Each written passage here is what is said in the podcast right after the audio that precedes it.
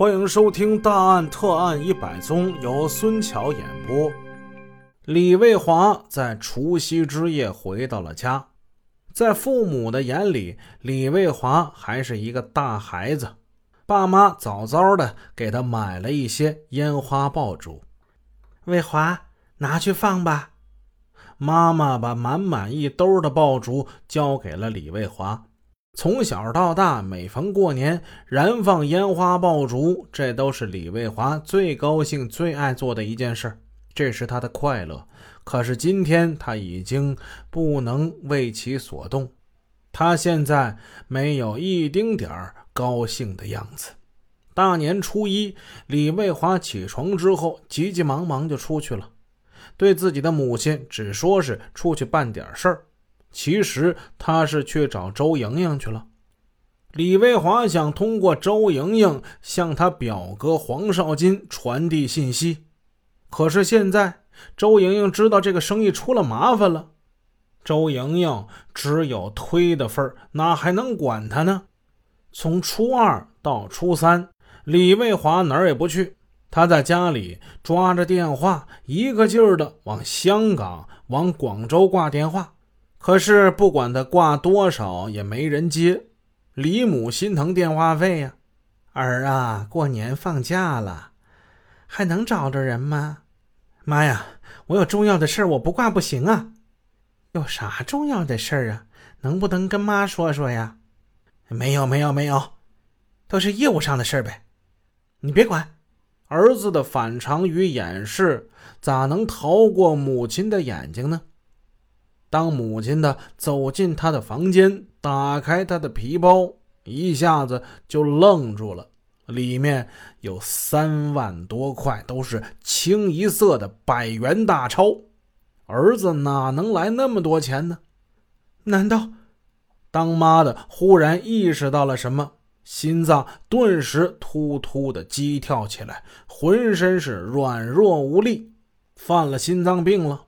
李卫华放下电话，走过去，看见打开的皮包，看见了母亲捂着胸口，脸色发白的坐在沙发上，他心里都明白了。李卫华双腿一软，跪在母亲面前哭了：“妈，我对不起你啊！这个买卖可能是让人给骗了。妈呀，我早晚得进去啊！”你白养我一场啊！母子二人抱头痛哭，他们的声音惊来了李父，赶紧过来给妻子拿药，扶的躺到床上。在父亲的再三的追问之下，李卫华讲了在广州还有十二万的存款，也是回扣。李父听了，气愤的说道：“每次出门我都叮嘱你啊，可你怎么能干出这种？”违法乱纪的事呢？你，你对得起国家吗？平日里温馨幸福的家庭笼罩在七云愁雾之中，眼看小儿子身陷危境，李父、李母商量对策。他们知道刘大为是科长，儿子的事儿他知道，拿主意还得靠他。于是初四晚上，李父和儿子到刘大为家去了。说书的一张嘴表不了两家事儿，咱们刚才一直都说李卫华了，其实啊，各有各家难唱的曲儿。这刘大为他的日子也不好过呀。初四这天，化工进出口公司总经理张奎斗和党支部书记刘海路到职工家中走访，他们来到刘大为家，说完拜年的话，那就转入正题了。这是一个不能回避的话题，因为它牵扯着整个公司的利益。玉龙船的出口贸易怎么样了？张奎斗就问：“给厂家的付款你付了没有啊？”刘大为说：“付了。”啊！张奎斗、刘海路相视一愣。张奎斗急了，他生气地问道：“客户修改的信用证还没收到呢。”那你为什么要付款呢？刘大为面红耳赤，他解释了一通。但他连自己都感到这些解释是那么的软弱无力，因为是来拜年的。张刘二人不便再深说什么，他们很快就走了。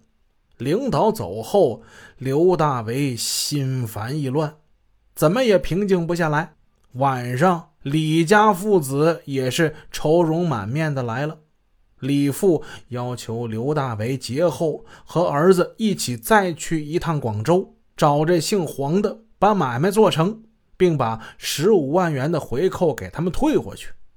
刘大为答应了，不过他和李卫华都想，这事情能是你老人家想的那么简单的事儿吗？退回去，我人都找不着了，我上哪儿退去？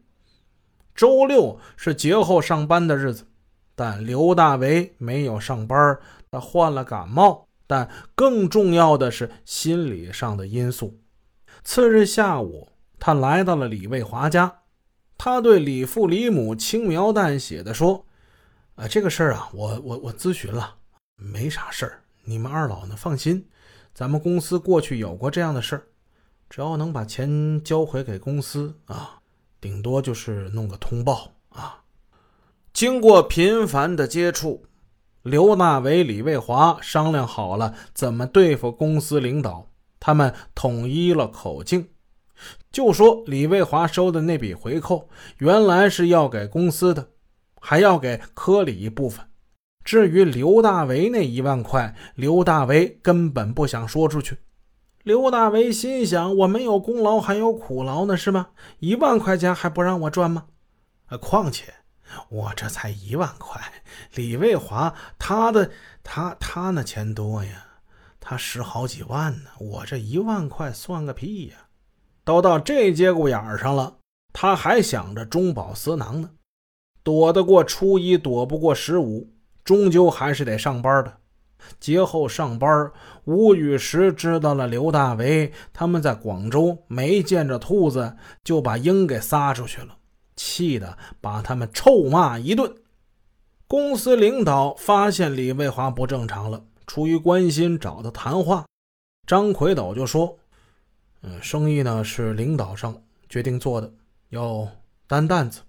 但是在这项业务之中，你个人有没有问题？如果有的话，要及时承认。